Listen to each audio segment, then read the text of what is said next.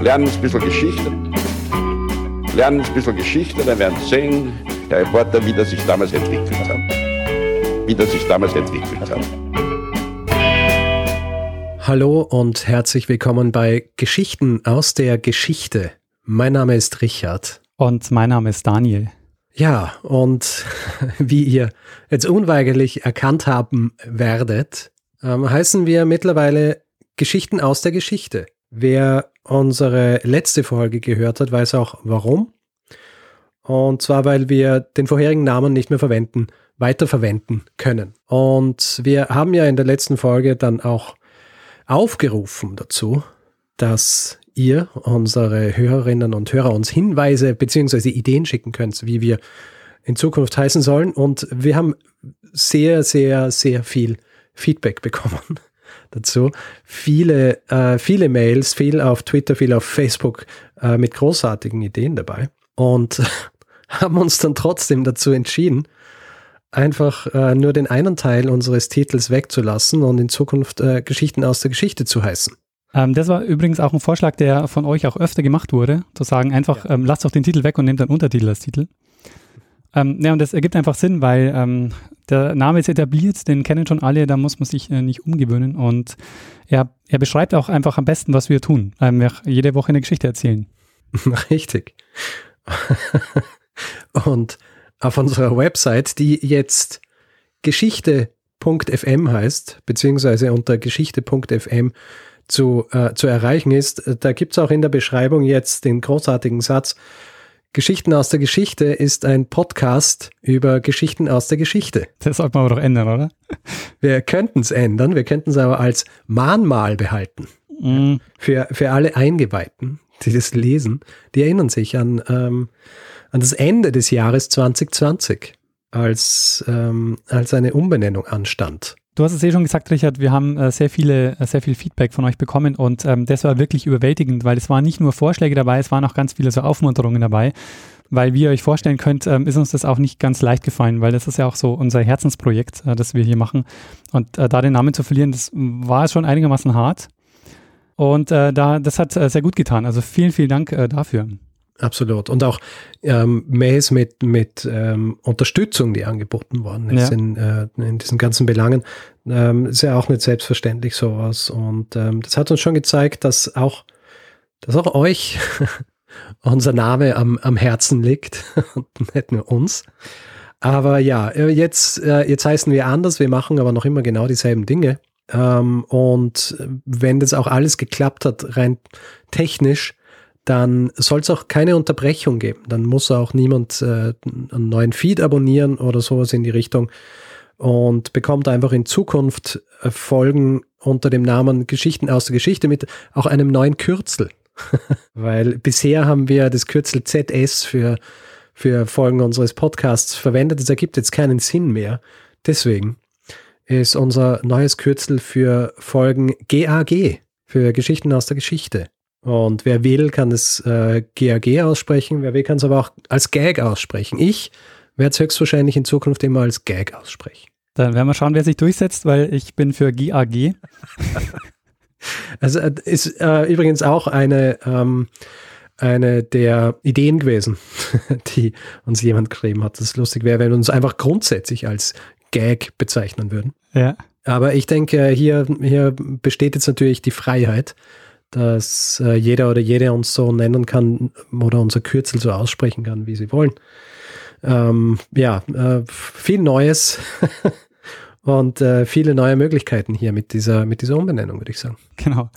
Aber was wir einfach auch gemerkt haben in diesem Prozess jetzt, der auch nicht so ganz einfach war, ähm, weil einige Veränderungen jetzt auch ähm, da auf uns zugekommen sind. Ähm, was wir da einfach gemerkt haben, ist, dass wir wahnsinnig viel Lust haben, ähm, Geschichten zu erzählen und äh, auch in diesen fünf Jahren, seit wir das jetzt machen, ähm, uns ähm, nichts von dieser Lust verloren gegangen ist und äh, wir auch in Zukunft noch sehr, sehr viele Geschichten erzählen wollen. Genau.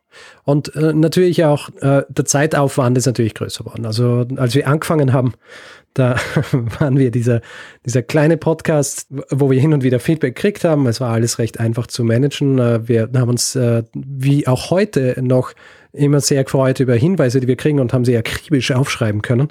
Und äh, nachverfolgen und all solche Dinge, äh, ist jetzt natürlich um einiges mehr worden. Wir, wir kriegen viele Anfragen, wir kriegen wir kriegen äh, viel Feedback und äh, wir haben das ja auch öfter äh, schon erwähnt in Folgen. Es fällt uns mittlerweile schwer, ähm, auf jedes einzelne Mail und auf jede Anfrage und sonst wie zu antworten, weil, weil einfach die, die Zeit nicht da ist, weil wir natürlich auch neben diesem Podcast noch unser, unser täglich Brot verdienen müssen. Und wir, wir haben vor allem dieses letzte Jahr viel darüber nachgedacht, wie wir dafür sorgen können, dass wir auch in Zukunft diesen äh, Podcast so machen können, wie wir ihn jetzt machen und auch mit dem gleichen Elan und mit der gleichen Freude und eventuell vielleicht auch in der, in der, in der Lage sein werden, dann auch wieder alle Mails und so weiter zu beantworten. Und wir sind im Zuge dessen äh, zu einem ganz bestimmten Schluss gekommen, Daniel, oder? Ja, wir haben uns entschieden, eine weitere Finanzierungsart dazuzunehmen. ja, um es trocken auszudrücken. Ähm, eine, eine weitere Finanzierungsart. Ja, ihr werdet ab nächster Woche an dieser Stelle äh, hier und da auch eine kleine Werbeeinschaltung hören. So ist es.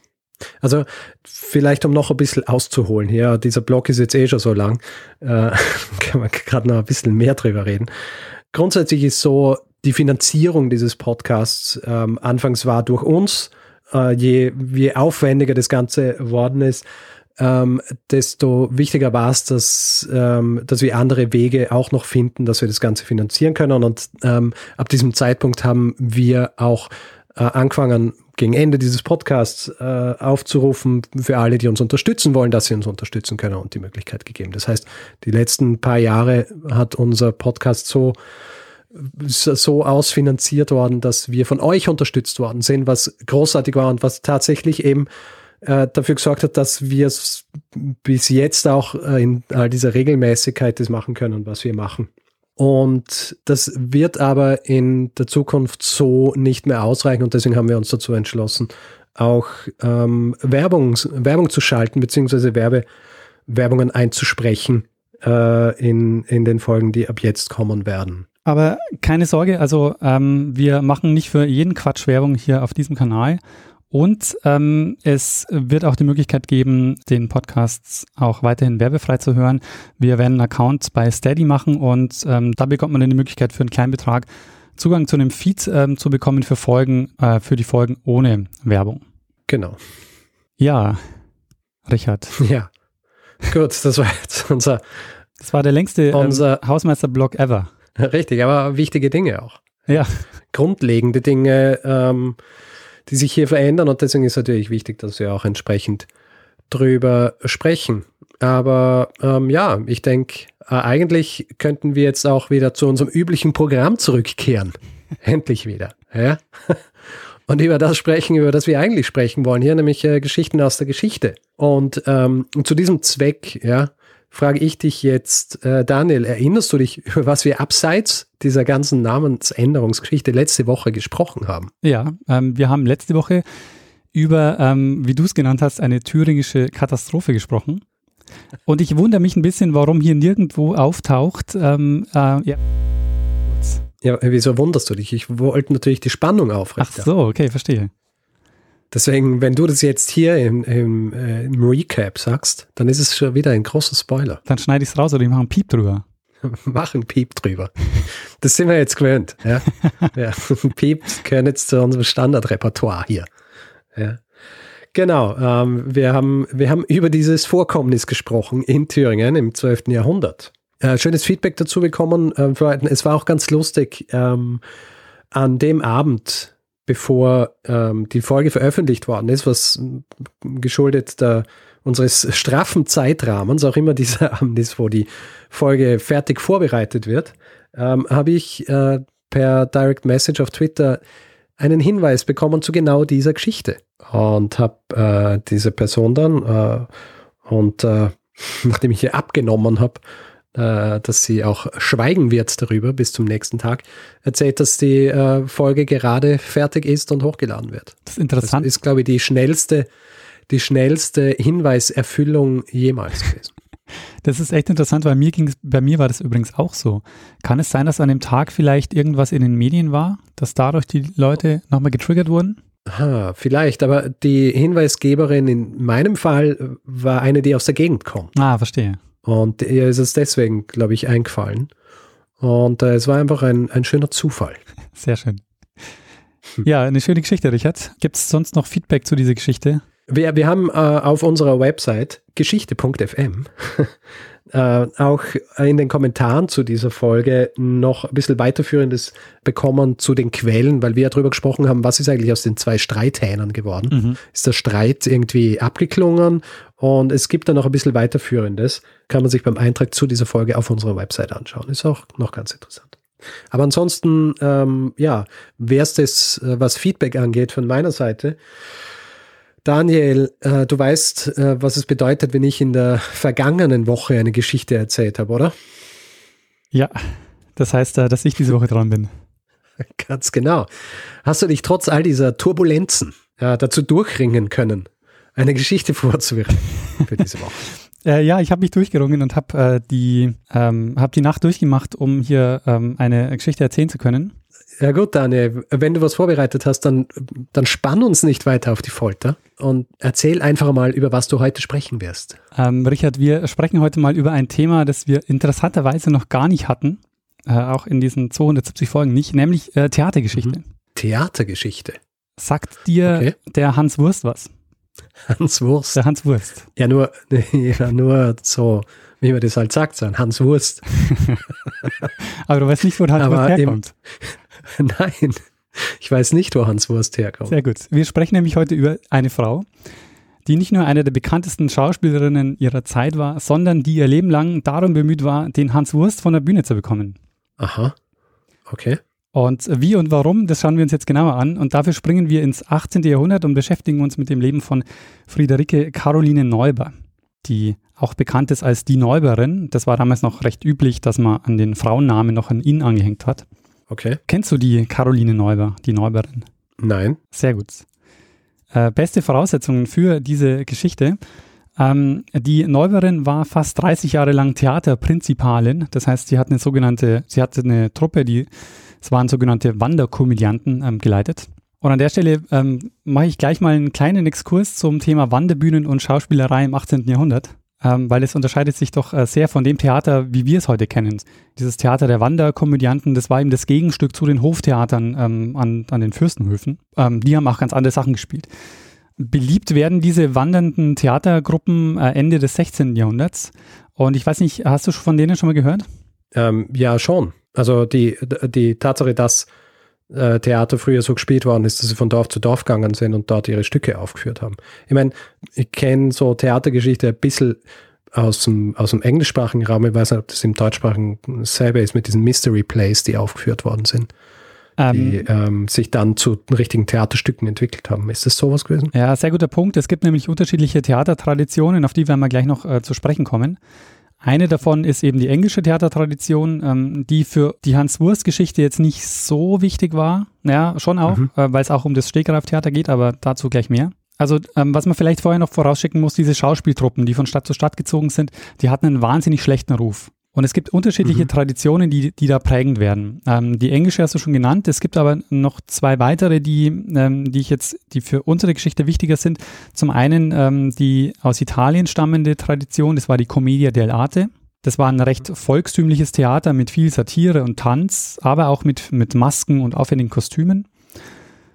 Und auf der anderen Seite ähm, aus Frankreich ähm, kommend die anspruchsvollen Komödien und Tragödien, wie man sie von Molière kennt oder dann eben später von Voltaire, über den du in mhm. Folge 139 erzählt hast, wie er die Lotterie geknackt hat und steinreich mhm. geworden ist. Ja. Und ähm, diese herumziehenden deutschen Wandertheater, die haben ähm, vor allen Dingen Stehgreifstücke gespielt. Ähm, und die haben sich aus diesen ganzen Ideen bedient. Ähm, also gerade eben auch die Commedia dell'arte ist da ein wichtiger, ähm, wichtiger Punkt.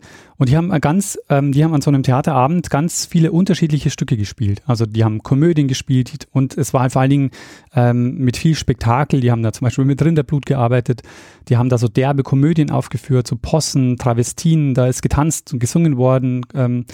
Da beliebt war aber auch sowas wie Fratzenschneiden oder artistische Elemente. Also das hatte auch sowas hm, Gaukler, da hatte auch so Gaukler-Elemente dabei. Und die waren, das waren ja auch teilweise so Jahrmarktsbühnen, ähm, wo die, wo die aufgetreten sind. Und eine Tradition, äh, die du jetzt auch schon genannt hast aus England, das ähm, war unter anderem die, ähm, das Stehgreiftheater. Das war dort nämlich sehr üblich. ähm, an diesen barocken Volkstheatern in England. Und, ähm, und in der Commedia dell'arte entwickelt sich dann diese Improvisation, ähm, die die Schauspielerinnen und Schauspieler machen, zu einer festen Kunstform.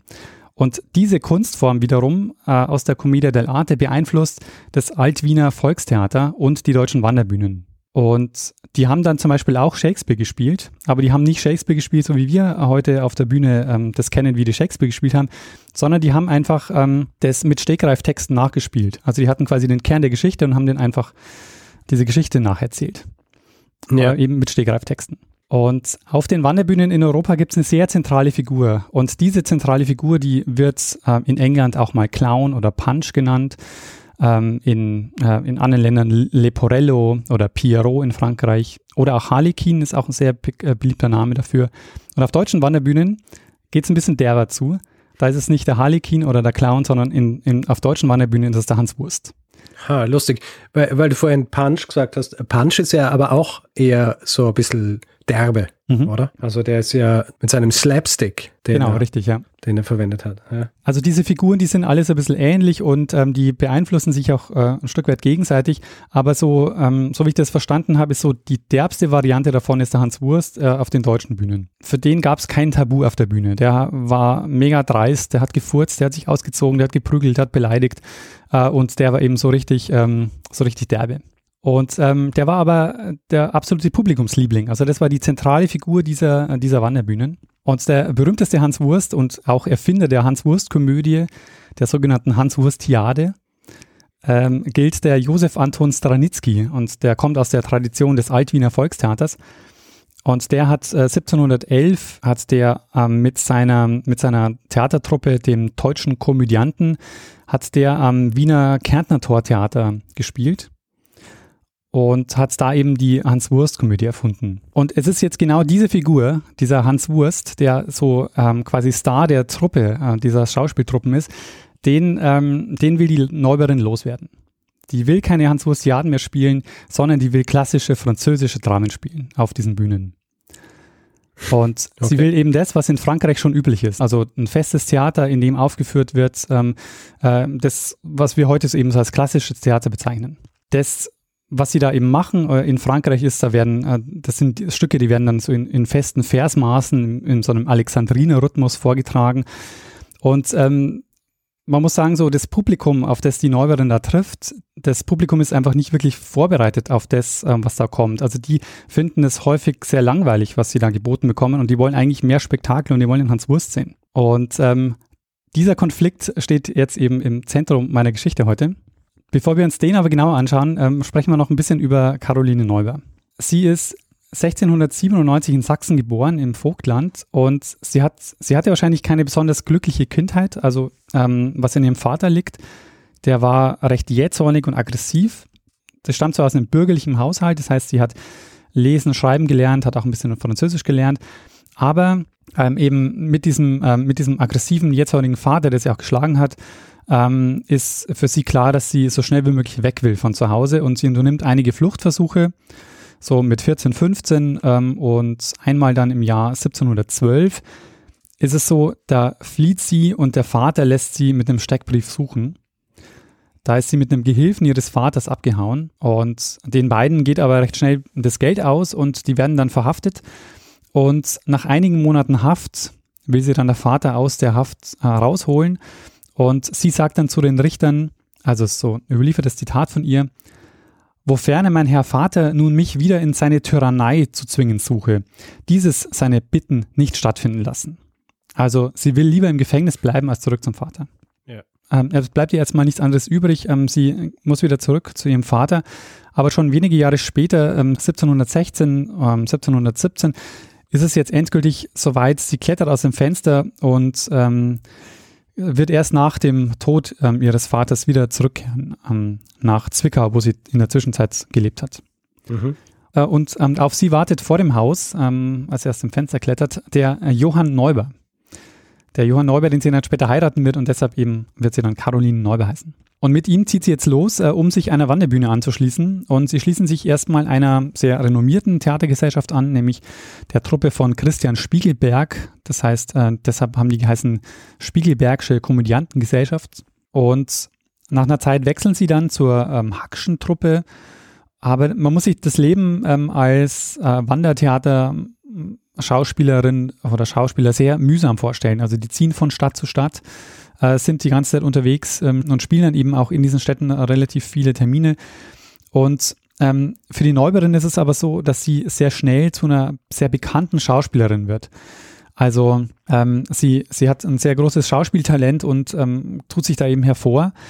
Äh, und sie überzeugt dann den Prinzipal auch schon, ein paar französische Stücke aufzunehmen. Und das ist dann der Moment, wo eine andere Person auf sie aufmerksam wird, die prägend werden wird in diesem, äh, ich sage jetzt mal gleich, wie es heißt, äh, das ist dann nämlich der sogenannte Hans-Wurst-Streit. Okay. Ähm, nämlich eine Person wird auf sie aufmerksam, äh, die da sehr prägend werden wird, nämlich der Johann Christoph Gottsched. Der äh, Gottsched, der kann mit den Wanderbühnen ähm, so gar nichts anfangen der will Literatur auf der Bühne sehen. Ähm, der will die Comédie Française in Deutschland haben. Ähm, weil in Frankreich ist das Theater eben schon eine bürgerliche Kunst und das will er auch haben. Und man muss ja sagen, wir sind jetzt im Zeitalter der Aufklärung, also da geht's, ähm, das heißt dem Gottsched, dem geht's wirklich auch um Vernunft und Moral. Für ihn ist das Theater sozusagen ein Mittel, die Leute zu erziehen. Und deshalb sollen die Stücke vor allen Dingen lehrreich sein. Ja, also mit dem Hans Wurst kann, kann, kann der nichts anfangen. Der will, dass die ähm, dass, dass man vor allen Dingen Tragödien aufführt, wo die, wo die Zuschauer klüger werden, äh, wie es heißt, die Tragödie schicket ihre Zuschauer allzeit, allezeit klüger, vorsichtig und standhafter nach Hause. Ähm, das ist dem, was dem vorschwebt.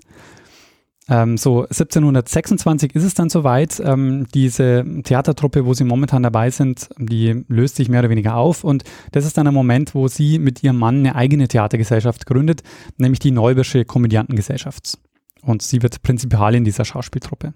Eine wichtige Rolle in ihrem Leben spielte dann übrigens August der Starke, ähm, Kurfürst und Herzog von Sachsen und König Polens zu der Zeit. Und du kennst den. Den kennen ähm, wir ja auch, oder? Genau, den kennen wir schon, den haben wir schon mehrfach. Ähm, Von der, ich glaube, der ist der ja nicht auch der äh, mit dem Böttger. Richtig, das ist der, der den ähm, Böttger Gold. Gold. herstellen lässt und am Ende kommt das meiste ja. Porzellan raus. Ja, genau. Eine schöne Geschichte. Äh, Folge Nummer 22. Aus dem Frühwerk der Geschichten aus der Geschichte. Genau. Ähm, die Folge hieß Vom Goldjungen zum Staatsgefangenen. Und von dem bekommt sie dann das Theaterprivileg ins für Sachsen. Und es war wichtig, weil sie damit überall in Sachsen innerhalb der Stadtmauern spielen durften. Also sie waren vor allen Dingen in Leipzig unterwegs, weil Leipzig für Wandertruppen sehr wichtiges Pflaster war, weil es dort ähm, die Messe gab. Und Messezeiten hieß eben immer ähm, viel Leute und viel Trubel und da konnte man ähm, sehr gut Theater spielen und mit dem Theater gut Geld verdienen. Mhm. Und man muss sich so einen Theaterabend mh, hm, damals auch anders vorstellen, als wir ihn heute kennen. Das Publikum ist zwischendurch auch mal auf die Bühne gegangen, das hat sich äh, währenddessen unterhalten, die haben gegessen, getrunken. Also das war nicht so clean und diszipliniert, äh, wie das heute so ist. Zumindest in den in den meisten Theatern. Es gibt ja auch ganz unterschiedliche und ganz viele Theater. Also ich will das jetzt nicht alles über einen Kamm scheren, aber so ähm, yeah. insgesamt ist, ist das eben eine andere Theatertradition gewesen. Und der Gottsched, der ist begeistert von den Stücken, die es bei der Neubauerin zu sehen gibt und bietet ihr eine Zusammenarbeit an und sagt, ähm, ich bringe dir in Zukunft die Stücke, die du brauchst, also diese französischen ähm, Dramen, äh, diese französischen Stücke, ähm, die er nämlich dann übersetzt. Also er will zum einen dafür sorgen, dass ähm, eigene Stücke geschrieben werden und er will aber auch die französischen übersetzen. Und beide träumen jetzt von der großen Theaterreform. Ähm, aber was ihnen eben noch fehlt für die große Theaterreform, sind die deutschen Poeten, die es so noch nicht gibt. Also es gibt eben keinen deutschen Shakespeare oder keinen Voltaire, ähm, keinen deutschen Voltaire. Das äh, gibt es eben noch nicht. Mhm. Und ähm, auch die Zusammenarbeit mit dem Gottsched, das klappt auch nicht so richtig, weil der liefert halt einfach viel zu wenig Stücke. Und auch für die ähm, Schauspieler äh, war das äh, ungewöhnlich, ähm, bei der Neuberin, äh, unter der Neuberin zu, zu arbeiten, weil die mussten jetzt plötzlich anfangen, Texte auswendig zu lernen. Weil die haben ja sonst Stegreiftheater gemacht. Ja. Das heißt, äh, an den spielfreien Tagen wie Sonn- und Feiertagen musste halt jetzt in Zukunft, äh, mussten Texte auswendig gelernt werden. Und es läuft halt eigentlich ganz gut ähm, mit ihrer Truppe bis äh, 1733 August der Starke stirbt. Und das Theaterprivileg wird neu vergeben und es bekommt ausgerechnet der schärfste Konkurrent der Neubauerin, nämlich der Josef Ferdinand Müller. Und das ist deshalb so bitter, weil der Müller ist einer der bekanntesten Hans Wurste. Und der war auch mal in ihrer Truppe und ähm, der wurde dann gefeuert. Und er bekommt jetzt oh, das yeah, Theaterprivileg. Yeah. Ähm, und es ist besonders schmerzhaft, weil der Müller nimmt sich auch die Bühne, ähm, wo sie die letzten Jahre immer gespielt haben. Also die haben sich da schon so, so einen festen Ort auch gesucht, wo sie immer waren. Und das ähm, trifft sie jetzt sehr hart und sie muss eben erstmal Leipzig verlassen und sie ziehen weiter nach Braunschweig und ziehen dann weiter nach Hamburg, Köln und dann nach Frankfurt. Frankfurt eben auch wichtige Messestadt. Deshalb war das auch ein gutes Pflaster für die Wandertheater. Und ähm, dann waren sie länger in Hamburg oder auch mehrfach dann später auch in Hamburg, weil Hamburg war damals eine wichtige Musik- und Theaterstadt. Zum einen ähm, war zum Beispiel der Georg Philipp Telemann ähm, gerade einer der bekanntesten Komponisten äh, der Zeit in Hamburg und äh, die Hamburger Oper am Gänsemarkt, die wurde 1678 unter dem Namen Operntheatrum gegründet und zwar als erstes öffentliches Opernhaus in Deutschland. Und ähm, deshalb bleibt die Neubische Komödiantengesellschaft da auch ähm, fast ein Jahr erstmal. Und sie hat den Hans Wurst, muss man sagen, zu der Zeit nicht gänzlich verbannt, ähm, weil den hat es halt gebraucht, um das Publikum zu ziehen. Aber sie hat versucht, ihn so ein bisschen abzumildern und hat aus ihm so einen listigen Harlekin gemacht und eben nicht so als diesen ähm, äh, nur sehr derben, der nur irgendwie hm, Quatsch macht. Also diesen Kompromiss geht es sozusagen ein. Aber den Hamburgern äh, scheint es trotzdem noch zu langweilig zu sein. Also die wollen mehr Spektakel äh, und deshalb besuchen auch immer weniger das Theater. Und ähm, an ihrem letzten Abend, ähm, es, es gibt immer so Theaterzettel, die ausgeteilt werden ähm, als Werbung für die Vorstellungen. Und auf dem Theaterzettel für die letzte Vorstellung, ähm, für die letzte geplante Aufführung in Hamburg, schreibt sie dann so einen ironischen Theaterzettel, wo sie sich mh, hm, über das Hamburger Publikum beschwert. Oh no. Und äh, die Ratsleute finden das nicht so lustig und ähm, verbieten dann gleich mal die Vorstellung. Oh no. Ist auch nicht gerade sehr, wie soll ich sagen, gescheit. nee, ist nicht. Aber sie kommt später nochmal zurück nach Hamburg und dann wird es aber zum richtigen Klarkommen. Ähm, bis dahin äh, ist es aber so, ähm, sie ziehen dann weiter nach Frankfurt, nach Straßburg, wo sie auch Erfolge feiern. Also es läuft eigentlich ganz gut. Und sie macht dann auch ein Stück, das sehr legendär ist, weil es ist nämlich ein Stück, wo sie den Hans Wursten von der Bühne jagt. Äh, sie selbst spielt da den Hans Wurst, der vor Gericht gestellt wird und dann mit Gelächter und Prügel von der Bühne vertrieben wird. Ähm, letztlich heißt es, ähm, wie man das auch in Hamburg ganz gut sieht, dass sie ein Theater machen will für ein Publikum, das es eben noch nicht gibt. Und wenige Jahre später wird es aber äh, genau geben. Also das ist dann das, das, Theater der deutschen Klassik, das dann kommt mit Sturm und Drang, diese ganzen Namen, die man kennt, Goethe, Schiller, Lessing, die kommen, das ist sozusagen die Generation nach der Neuberen.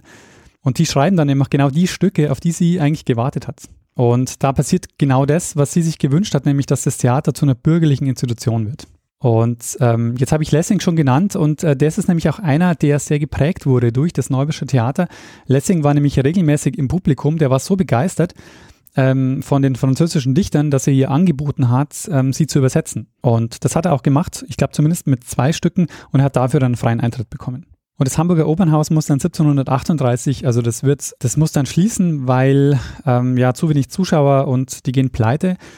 Und ähm, deshalb vermieten die das an eben Wanderbühnen. Und so kommt die Neuberin auch wieder nach Hamburg und spielt jetzt im Opernhaus am Gänsemarkt ab 1740 ähm, wieder in Hamburg. Und ähm, das ist auch so, es läuft so, so mittelgut eigentlich. Also es kommen auch eigentlich wieder viel zu wenig Leute. Und ähm, jetzt ist es so, sie hat gerade das Angebot bekommen, dass sie nach St. Petersburg äh, gehen kann. Nämlich die Zarin Anna hat, äh, ist, ist, eine große Freundin des Theaters und sie lädt sie ein, nach St. Petersburg mit ihrer Wandertruppe zu kommen. Mhm. Und da es in Hamburg nicht so gut läuft, ähm, geht sie jetzt einen Schritt weiter. Ähm, mit dem Ticket nach St. Petersburg im Gepäck, wo sie weiß, okay, meine nächste Station ähm, habe ich schon, äh, habe ich schon sicher. Und mit der Enttäuschung vom Hamburger Publikum ähm, macht sie jetzt ähm, ihren Abschied zum Eklat. Sie hält eine Abschiedsrede an diesem äh, letzten Abend, in der sie das Publikum beleidigt. Und ich lese mal einen kurzen Teil daraus vor, ähm, dann wird schon klar, warum das nicht so gut ankam beim Publikum. Sie sagt, hier hält mich wenig Gunst und kein Verdienst zurück. Darum gönnet wenigstens euch und mir dieses Glück, dass ihr uns nicht mehr seht. Und dann sagt sie weiter, denn von der Schauspielkunst habt ihr sehr wenig Licht, weil es euch an Zärtlichkeit, Natur und Kunst gebricht. Ja, äh, sie wird auch nicht mehr nach Hamburg zurückkommen. Und sie hätte wohl auch keine Spielerlaubnis mehr bekommen in Hamburg. Ah, ja. Aber in St. Petersburg äh, bleibt sie auch nicht lange, weil die Zarin kurz darauf stirbt. Also sie ist nicht mal ein Jahr da, äh, die Zarin stirbt. Und ähm, in der Nachfolge wird nicht viel Wert gelegt auf äh, die Schauspieltruppe am Zahnhof. Und so macht sich der Trupp wieder auf den Weg zurück. Diesmal gehen sie nach Leipzig. Aber es läuft jetzt auch wirtschaftlich teilweise nicht mehr gut. Sie muss dann auch die Gesellschaft auflösen. Und ähm, letztendlich konnte sie mit ihrer Schauspieltruppe auch aus wirtschaftlichen Gründen auf den Hans Wurst nicht, nicht komplett verzichten. Ja. Und ich habe schon gesagt, das Ganze geht ein in, der, in die Theatergeschichte als der Hans-Wurst-Streit. Ähm, so, ähm, ja. ja. in den so 1730er Jahren versucht nämlich eben Gottsched und eben sie, den Hans Wursten von der Bühne zu verbannen. Und ähm, der Hans-Wurst-Streit, der geht noch ein Stück weiter, nämlich ähm, ist es so, ähm, kennst du den Josef von Sonnenfels? Nein. Der Josef von Sonnenfels war einer der wichtigsten Berater von Maria Theresia und er will genauso wie sie den Hans Wursten, äh, den Hans Wurst von der Bühne äh, bekommen. Also es soll zu einer Theaterreform kommen und äh, die wollen eben auch das Theater eben auch zu einer bürgerlichen Kunst machen. Wir sind eben im mitten in der Aufklärung. Ähm, Maria Theresia und auch Josef II. sind eben so klassische aufklärerische ähm, Monarchen Monarchinnen ähm, und die setzen eben ganz auf dieses, ähm, auf, auf die Aufklärung und wollen eben das bürgerliche Theater durchsetzen. Und ähm, sie macht es, indem sie, ähm, Marie Theresia macht ein, ähm, führt ein 1752 ein sogenanntes Extemporierverbot. Ich will deine Lateinkenntnisse nicht überstrapazieren, Richard. Aber ähm, extempore heißt sogleich und es heißt eben aus dem Stegreif. Mhm. Und äh, Stegreif ist übrigens eine alte Bezeichnung für den Steigbügel eines Reiters. Ah, mhm. Jedenfalls, Extemporierverbot heißt, ähm, die wollen das Stegreiftheater verbieten oder sie verbieten das Stegreiftheater. Es ist jetzt aber auch insgesamt so im späteren 18. Jahrhundert, kommt der Hans Wurst auch so ein bisschen aus der Mode und ähm, wird vor allen Dingen ähm, dann im Puppentheater eingesetzt, wo so komische Figuren wie der Kasperl ähm, eben ähm, stattfinden. Und der Kasperl geht eben auf den Hans Wurst zurück. Und der, der Kasperl ist letztendlich quasi der Hans Wurst des Wandertheaters und der kommt eben äh, ins Figurentheater. Verstehe. Ähm, also unter Maria Theresia wurde jetzt eine eigene Zensurbehörde eingesetzt und diese Theaterzensoren, die haben alle Stücke, die auf die Bühne kamen, vorher gelesen und zensiert. Und das wird dann später auch nochmal verschärft. Also später werden dann auch Stegeraff-Komödien und auch diese Hans-Wurst-Spiele überhaupt verboten. Aber ähm, der, der Clou war, dass jetzt alle Texte vorgelegt werden mussten und eben kein Stegreiftheater mehr ähm, erlaubt war.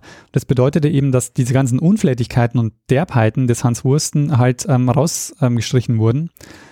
Und ähm, dadurch war das quasi ein faktischen Verbot des Hans Wursten. Mhm.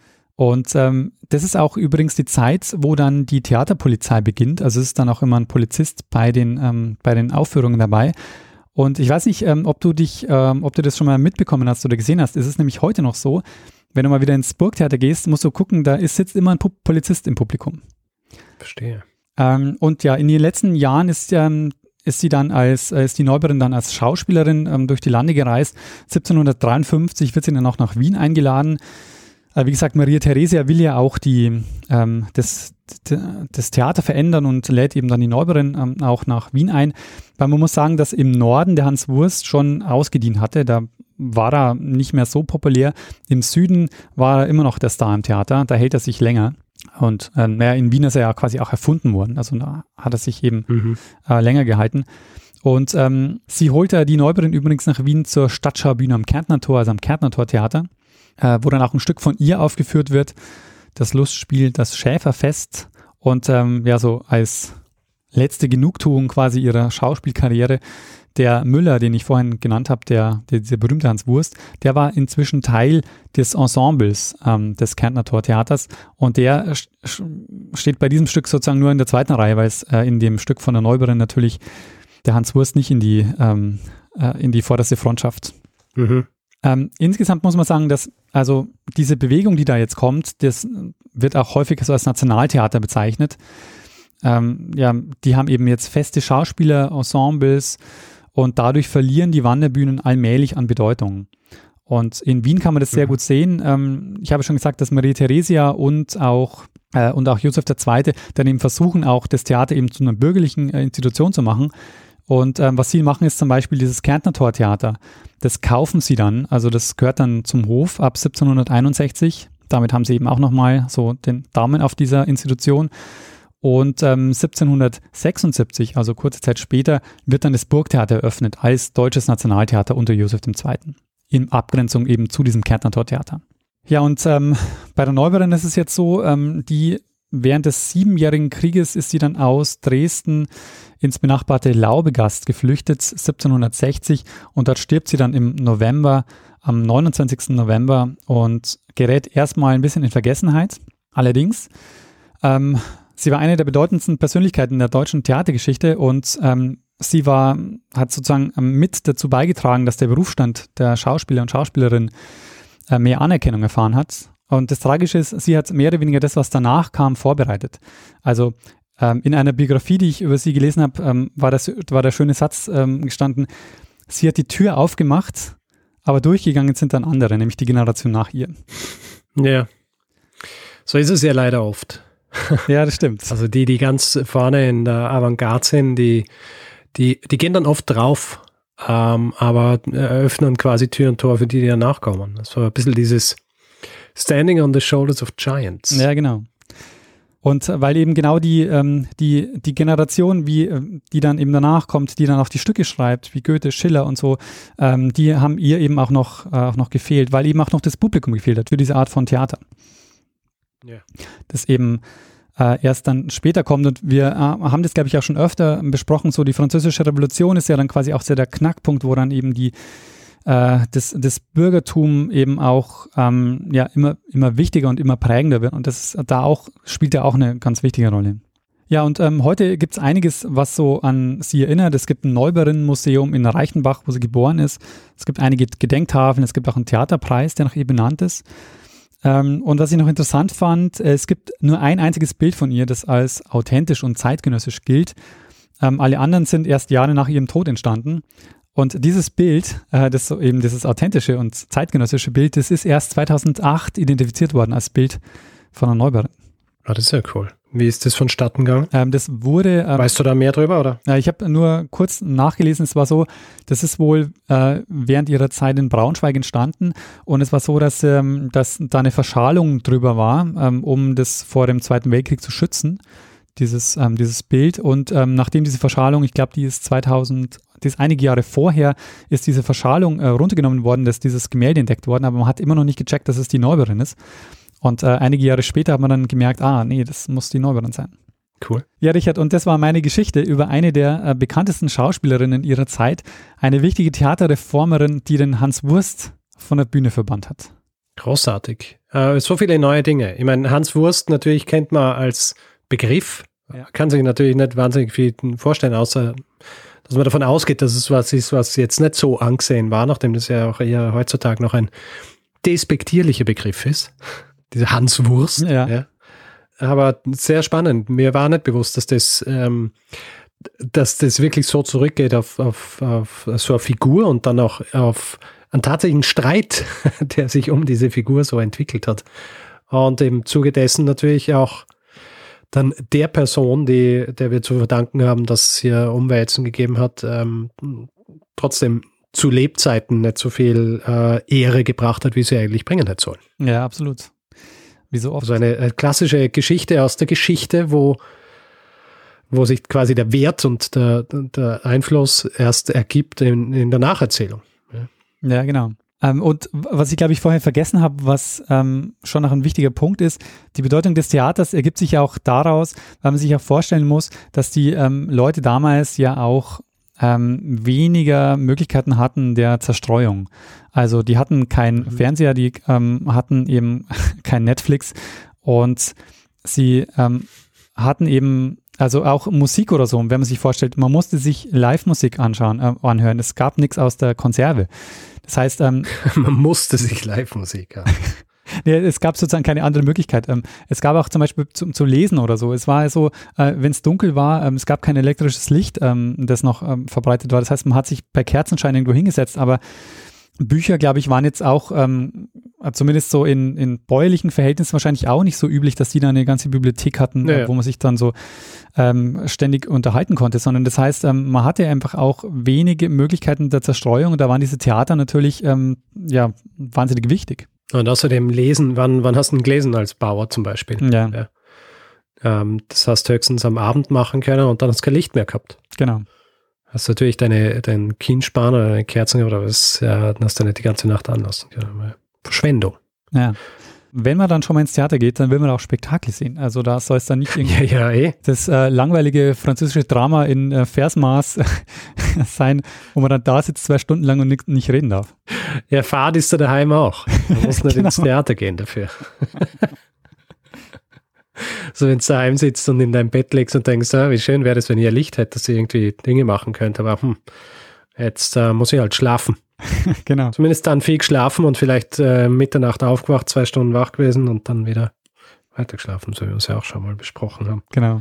Aber ja, äh, sehr gut. Das ist ja auch immer was, was mich, was mich beschäftigt. Es ist tatsächlich was, was mir ähm, hin und wieder mir jetzt nicht schlaflose Nächte bereitet, aber diese Vorstellung, dass es sein hat können zu jener Zeit, dass du bei einer äh, Veranstaltung warst, wo du eben Live-Musik gehört hast und du hörst dort ein Musikstück und die Wahrscheinlichkeit ist relativ groß, dass du dieses Musikstück dein Leben lang nie wieder hören wirst. Ja. ja. Also außer es ist jetzt irgendwie was, äh, so eine, eine Volksweise oder solche Dinge, die einfach immer wiederholt worden sind. Aber wenn du jetzt zum Beispiel bei, einem, bei einer Aufführung von einem Werk von irgendeinem Komponisten warst und das ist halt nie wieder irgendwo gespielt worden, und stell dir vor, du hörst es und es ist das Beste, was du jemals in deinem ganzen Leben gehört hast und du wirst es einfach nie wieder hören. Das ist gar nicht garantiert vorgekommen, oder? Ich meine, ich kann mir nicht vorstellen, ja, dass, man, ähm, dass man die Stücke dann zu oft gehört hat. Na, eh nicht.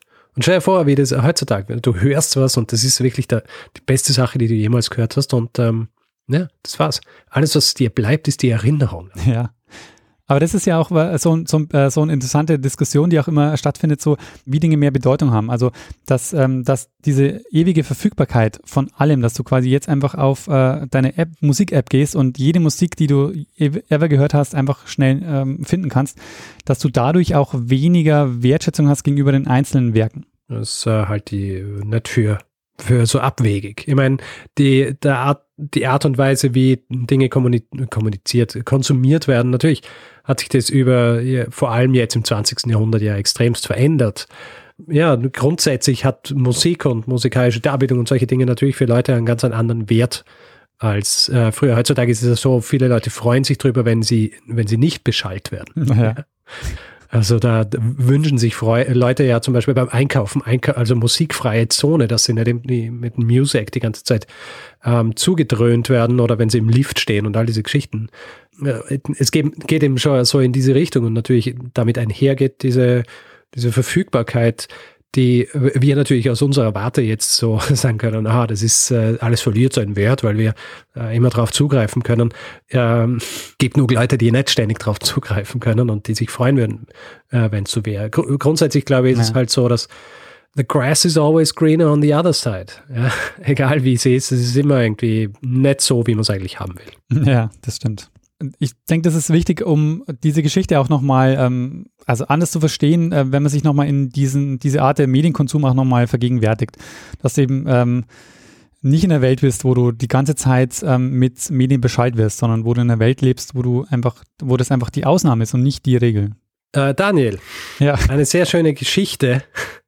War das ein Hinweis oder bist du, bist du da selber draufgekommen?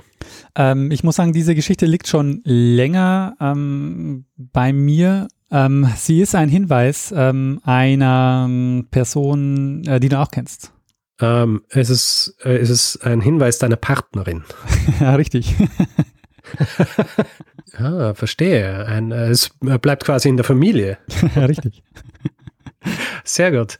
Großartig. Ja, schöner Hinweis. Es ist ja wahrscheinlich auch nicht böse, dass du fünf Jahre zugewartet hast, bis du dich dieser Sache tatsächlich annimmst. Nee, das Lustige ist, sie hat ja Theatergeschichte auch studiert und mhm. hat mir deshalb gesagt, ich soll diese Geschichte machen und ich habe ähm, ich hab sie ewig liegen lassen, weil ich mir gedacht habe, ich brauche noch bessere Quellen. Aber yeah. ähm, das ist ja, was, was. Hast du es dann ohne die besseren Quellen gemacht oder hast du die besseren Quellen gefunden? Na, wie so immer, äh, wie es immer ist. Man denkt sich, ah, ich muss noch ein besseres Buch finden und ähm, natürlich gibt es immer das bessere Buch. Also, man muss einfach. Wie viele Bücher hast du jetzt gelesen drüber? Zehn? ähm, nee, zwei. Also es gibt ein paar gute Aufsätze zum Thema Hans Wurst, ähm, Hans Wurst Jade und Hans Wurst Streit. Und ich habe noch yeah. so eine Biografie über die Norbeeren gelesen. Ist wahrscheinlich schwer, auch so die initiale Suche so auf Google nach Hans Wurst, oder?